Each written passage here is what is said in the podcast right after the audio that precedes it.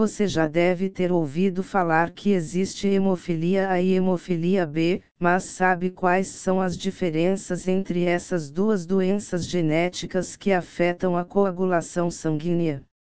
As diferenças entre a hemofilia A e B estão no gene que está faltando ou em um nível baixo.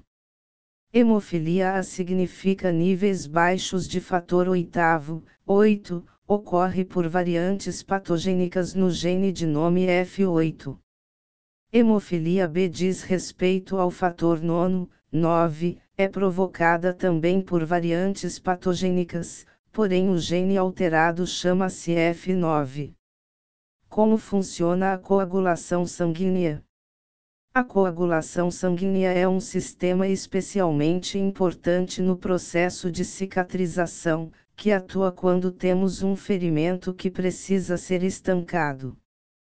Quando um vaso sanguíneo rompe, um coágulo se forma e as células responsáveis de realizar a cicatrização trabalham para interromper o sangramento. Quando existe uma alteração genética, por exemplo no gene F8, da hemofilia A, a produção das células que deveriam formar o coágulo para estancar o sangramento é afetada. Como consequência, os sangramentos são mais sérios entre os hemofílicos porque não são interrompidos na forma e tempo adequado, podendo gerar hemorragias, ou seja, sangramentos excessivos.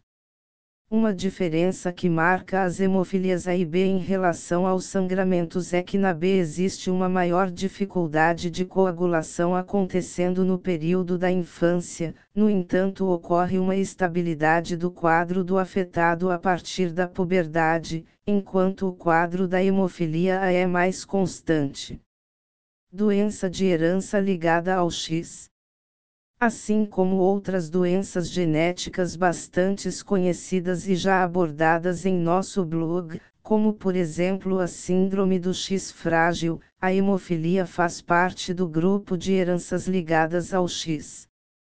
Essa informação é importante porque marca as condições que afetam principalmente os homens e com frequência passam por gerações na família sem serem detectadas, pois as mulheres podem ser portadoras saudáveis.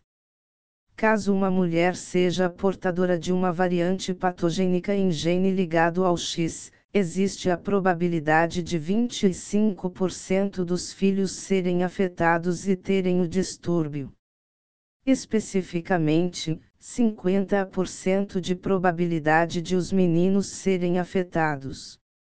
Entre os homens, a frequência dessa condição é.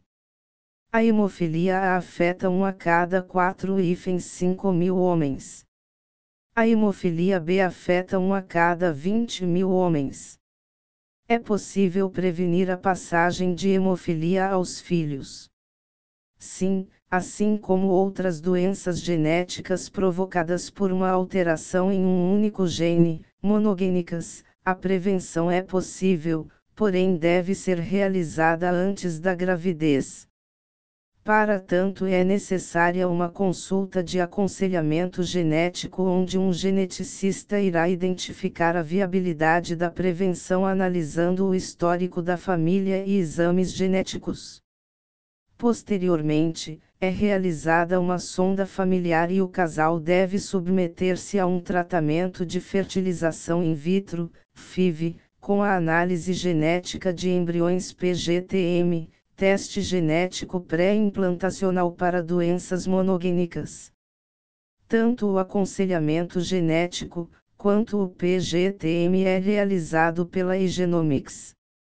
Consulte nossa equipe de atendimento para mais informações.